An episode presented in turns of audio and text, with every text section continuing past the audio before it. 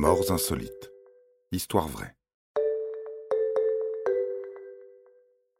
Enterrée vivante.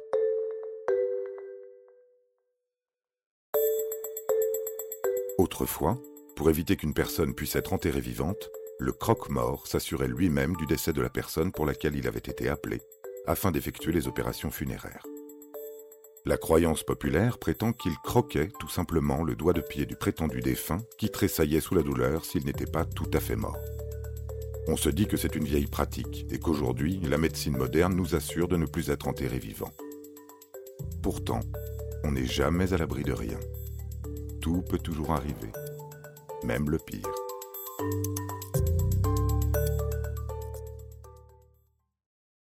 Le 29 janvier 2018, Rosangela Almeida dos Santos, 38 ans, est déclarée morte à l'hôpital d'Oeste, à Barreiras, au Brésil. Elle y était hospitalisée pour une infection respiratoire. Le certificat de décès indique qu'elle a été victime d'un choc septique. Cette défaillance circulatoire aiguë, souvent mortelle, se caractérise principalement par une hypotension artérielle. Le cœur bat moins vite que la normale. Rosangela est enterrée le lendemain. Cependant, des riverains du cimetière entendent des bruits étranges.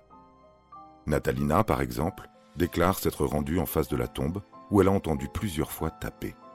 Elle a pensé que des enfants jouant par là lui faisaient une blague, même après avoir entendu deux fois gémir ensuite. Mais elle n'est pas la seule à entendre des bruits étranges autour de la récente tombe.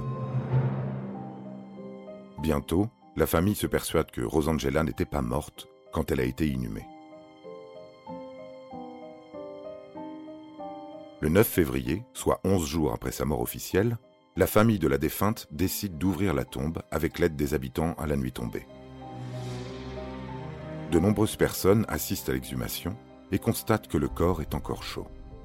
La famille de la défunte aurait également constaté des blessures aux mains et au front, ainsi que des traces de lutte visibles sur son corps.